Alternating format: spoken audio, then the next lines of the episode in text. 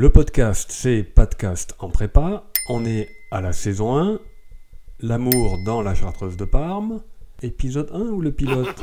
Non, le pilote c'était une sorte d'introduction. Ok, L'amour dans la chartreuse de Parme, épisode 1, premier couple. Le premier couple qui va attirer notre attention, c'est le couple le plus discret, mais si l'on peut dire le plus euh, séminal dans l'œuvre. La vie de Fabrice est entre mes mains puisqu'il s'agit euh, du couple constitué par la marquise Del Dongo et le lieutenant Robert. Alors, le lieutenant Robert fait partie de ces Français qui déferlent tout au début de l'œuvre sur Milan une jeunesse euh, napoléonienne, euh, pleine de fantaisie, de, victoire, qui incarne un idéal pour Stendhal. Et le lieutenant Robert est reçu euh, et logé dans une famille, la famille Del Dongo, puisque le marquis, le père, est parti se réfugier loin de cette vague enthousiaste et irrésistible. Il y a, pour le recevoir, ce lieutenant Robert, seulement deux femmes, la marquise Del Dongo et sa belle-sœur, Gina, qui a environ 13 ans à l'époque. Alors la première caractéristique de ce couple euh, concerne le lieutenant Robert et le fait qu'il est marqué par le dénuement. Son accoutrement est pitoyable, euh, c'est ce qui est décrit à la page 62, et en particulier, euh, le narrateur écrit Les semelles de ses souliers étaient en morceaux de chapeau, également pris sur le champ de bataille. Cette pauvreté d'apparence, ce dénuement, vous rappelle peut-être ce que Diotime apprend à Socrate dans le banquet puisqu'elle va lui révéler, euh, contrairement à tous les autres euh, discours des convives, elle va lui révéler ceci. Au contraire, elle parle d'Eros. Eros, au contraire, il est rude, malpropre, va-nu-pied et il n'a pas de gîte. Vous voyez ici que euh, le lieutenant Robert est érotisé au sens strict par cette caractéristique subtile qui est le cœur de l'enseignement de Diotime. Deuxième caractéristique de ce couple, c'est la pudeur avec laquelle le narrateur rend compte de leur euh, état amoureux. Et après la rencontre amoureuse sur laquelle on va revenir un instant, nous apprenons les adieux. Euh, il s'agit de la page 67. Les Autrichiens se rapprochèrent de Milan.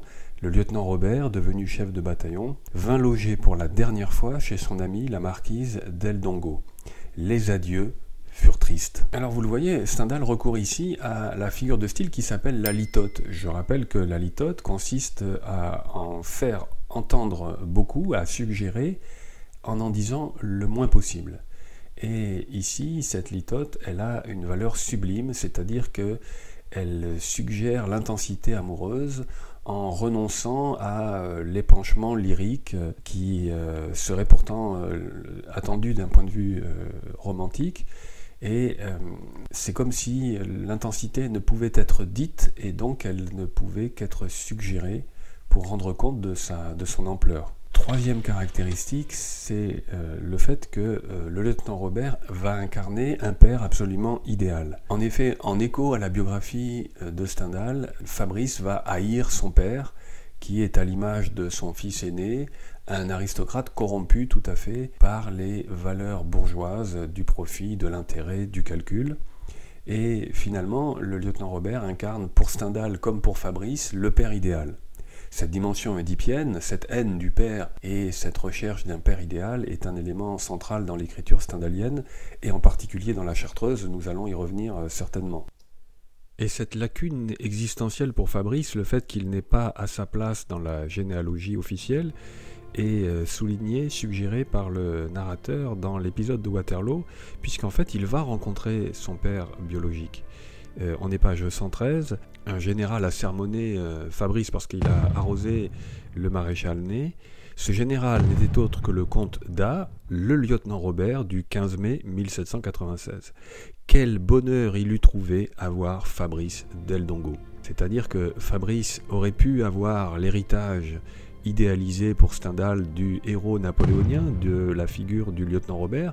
Ainsi, Fabrice n'est pas reconnu, littéralement, il n'est pas reconnu par son père, le héros napoléonien, il ne sera jamais inscrit dans la lignée idéale stendhalienne, et de l'autre côté, il est reconnu par un aristocrate, le marquis Del Dongo, qui n'en est plus un. Donc il est aristocrate de façon creuse, et c'est une lacune existentielle qui va marquer le destin de Fabrice comme de beaucoup de héros stendhaliens.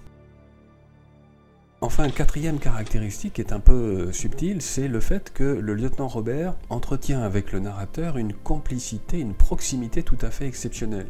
Vous vous rappelez peut-être que dans l'avertissement, euh, on met en place une structure narratologique un peu complexe que Stendhal va abandonner par la suite, euh, qui consiste à suggérer que le narrateur a reçu un témoignage direct de l'histoire qu'il va nous raconter.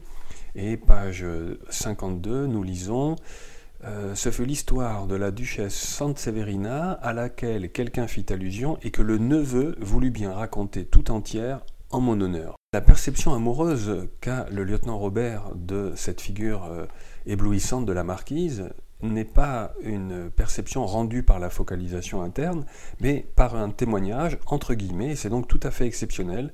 De la vie, je ne fus plus mal à mon aise, me disait le lieutenant Robert. Et donc, euh, vous le voyez, cette proximité témoigne du fait que pour Stendhal, le lieutenant Robert a un statut tout à fait à part, tout à fait exceptionnel, qu'il est un peu dans l'ombre du récit, et c'est cette ombre portée qui va euh, peser sur Fabrice et son destin. Alors nous avons beaucoup parlé euh, du point de vue de ce lieutenant Robert, il faut bien sûr évoquer ce que ressent la marquise. Alors c'est tout à fait frappant parce que finalement la marquise, devant cet accoutrement pathétique, ressent justement de la pitié et le narrateur fait un commentaire à la page 65 tout à fait significatif. Il écrit L'histoire du lieutenant Robert fut à peu près celle de tous les Français. Au lieu de se moquer de la misère de ces braves soldats, on en eut pitié et on les aima. Et en effet, alors que Gina éclate de rire devant l'accoutrement des Français, euh, nous apprenons que, par le lieutenant Robert lui-même, que la marquise a les larmes aux yeux. Et donc, vous le remarquez, la marquise est érotisée dans un cadre tout à fait stendhalien, qui est cette figure maternelle, protectrice, qui a pitié de ce pauvre jeune lieutenant. Et c'est un trait que l'on retrouve dans euh, la libido euh, stendhalienne, si l'on peut dire, cette figure maternelle érotisée. Par exemple, ce sera le cas de la belle flamande, la du geôlier, qui va avoir pitié, effectivement, et qui va euh, concourir à la libération de Fabrice tout au début de son aventure napoléonienne. Ensuite, on peut songer bien sûr à la cantinière sur le champ de bataille qui va euh, chercher à conseiller et à guider ce jeune homme euh, inconscient et totalement dépourvu des vertus euh, attendues sur un champ de bataille.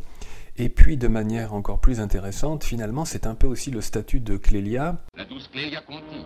avec une dimension édipienne euh, réactivée, puisqu'elle est la fille du gouverneur de la tour Farnèse, et que donc aider le prisonnier revient à trahir son père, c'est le moteur de leur relation sur laquelle on va bien sûr revenir.